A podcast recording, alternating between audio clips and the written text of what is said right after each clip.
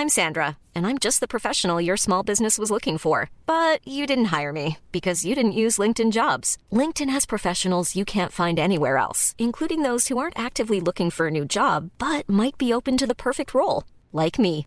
In a given month, over 70% of LinkedIn users don't visit other leading job sites. So if you're not looking on LinkedIn, you'll miss out on great candidates like Sandra. Start hiring professionals like a professional. Post your free job on linkedin.com/people today. Entrevista.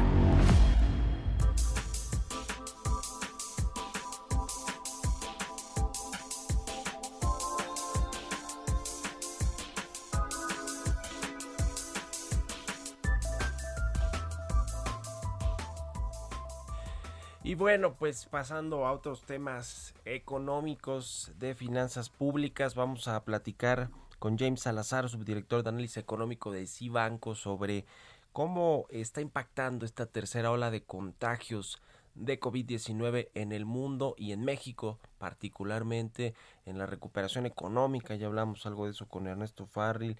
También en, las eh, finanzas públicas, en los datos de finanzas públicas que entrega el gobierno eh, mexicano que hace eh, eh, pues públicos normalmente de forma trimestral también algunos indicadores ahí los vamos conociendo mes con mes. Y bueno pues todo esto esta tercera ola a pesar de que no va a haber de nueva cuenta pues un cierre de actividades económicas de actividades productivas tiene su impacto sí en, en la economía en el dinamismo de la economía en los servicios en el consumo eh, etcétera. Y para platicar de eso, analizarlo con más detalle, me da gusto Salazar, eh, me da gusto saludar a, saludar a James Salazar. ¿Cómo estás, James? Muy buenos días. Hola, Mario, buenos días. Ya me ando aquí este, juego de con el juego de palabras. Oye, a ver, platícanos, ustedes hacen ahí sus análisis muy interesantes sobre lo, lo que están viendo en los en la economía, en los mercados, en, en, México, cómo están viendo la tercera ola y su impacto en, en las finanzas públicas y pues en la recuperación. Sí, digamos que el, escenario que, traíamos era o parecía que, que, la sociedad en términos generales comenzaba a regresar por, por completo a, ciertas rutinas eh, previas a la pandemia, a cierta normalidad. La, la, realidad es que la batalla contra el coronavirus no, no ha concluido eh, aquí la, ventaja es que parece ser que la vacunación se, empieza a acelerar un poco por momentos y que en sentido estricto, a diferencia de lo que vimos el año pasado, difícilmente se van a volver a imponer fuertes restricciones a la movilidad y a la actividad este, económica. Esto no significa que no, que no, que no, en automático no, no se presenten eh, algunos, algunos ajustes. Si lo, si lo queremos ver en términos de canales de, de impacto, quizás eh, de, forma interna, el, primero que, veríamos es, aunque el gobierno no te establezca algunas medidas de, restricción o a la movilidad, en automático el consumidor o las familias lo que hacemos sí le bajamos un poquito, nos moderamos en, términos de, consumo. Eh, la, la, realidad de consumo de, bienes y, servicios, lo que, lo que estamos observando y, así lo empiezan a reflejar algunos de los datos, lo vimos desde junio y ahorita se está intensificando en julio y, agosto, sí es que algún tipo de servicios, eh, por esta misma incertidumbre que hay sobre lo que pueda terminar pasando en términos de salud y en términos económicos, sí, sí se ha visto una, una moderación. O sea, no un freno por completo, pero sí un, ligero retroceso respecto a los ritmos que traíamos. Entonces, hay que recordar que en la primera mitad del año el motor central eh, no fue necesariamente el sector externo, fue la parte interna por esta por esta recuperación de, del consumo. Entonces, el hecho de que, de que empecemos a ver ciertos signos de, o ciertas señales de, de, moderación, pues no, no es una buena noticia en, en este sentido. También tienes, ahora, eso es por el lado interno. Del lado externo, eh, eh, tienes algunas afectaciones también.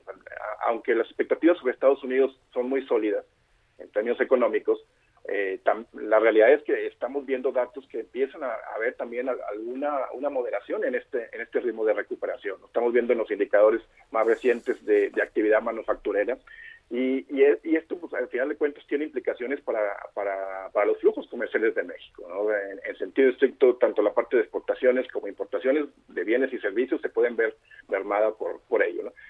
Adicionalmente, tienes el tema de las cadenas de valor. Digo, hemos escuchado y, se ha platicado mucho en, en, tu programa el, asunto de, de algunos rompimientos de estas, eh, sobre todo en el sector automotriz, con las escasez de semiconductores y de, chips, pues esto se puede intensificar otra vez si, si el tema de, la nueva ola eh, se, se agrava, ¿no? Ya, ya oímos, por ejemplo, el caso de China. China ya cerró uno de sus principales puertos, eh, que, representa cerca de un, cuarto de, los flujos comerciales de, ese país. Y, esto sin duda va a tener repercusiones en, materia de insumos. O sea, China es un, es un actor importante, no es lo mismo que, nos preocupemos por otros países de Asia-Pacífico, digo, sí es algo que hay que ver, pero si a China le empieza a ir otra vez mal y ellos tienen una política de cero, cero casos de COVID, entonces esto significa que van a llevar a cabo o implementar medidas restrictivas lugar, entonces eso, eso sin duda va a tener implicaciones en los flujos de comercio mundial. Y el último canal de, afectación es a través del precio internacional del petróleo. O sea, si se espera una, una expectativa, si hay una expectativa de, menor, de menor demanda, de menor actividad económica, pues otra vez podríamos, y, y, en medio de un ajuste que está haciendo la OPE de aumentar los, la oferta de crudo, pues es muy probable que podamos ver o se pudieran observar lecturas hacia abajo en el precio internacional del petróleo. Y esto sin duda pues, tendría, además de la parte económica, pues, las afectaciones en la cuestión de las finanzas públicas, que donde por sí el margen, el margen de maniobra que, actual, que actualmente existe es, es muy limitado. Sí, ese, ese es el, el problema porque en, los datos de finanzas públicas de la Secretaría de Hacienda al primer eh, semestre del año, pues hay un incremento importante en los ingresos petroleros que ya no representan, digamos, eh, eh, el mayor ingreso de México, ni mucho menos, pero siguen teniendo un peso es relevante, esos crecieron por el aumento de los precios internacionales del petróleo, pero no le fue muy bien a todos los temas de impuestos de recaudación y ahí puede venir otra vez el, el, el, asunto. El, el, tema, en un minutito que, que, nos queda, James, el tema de la inflación, ¿cómo ves? ¿Es un problema que está retrasando también la, recuperación económica? ¿Es transitoria o no? ¿Tú eres de los que opinan que sí o que no?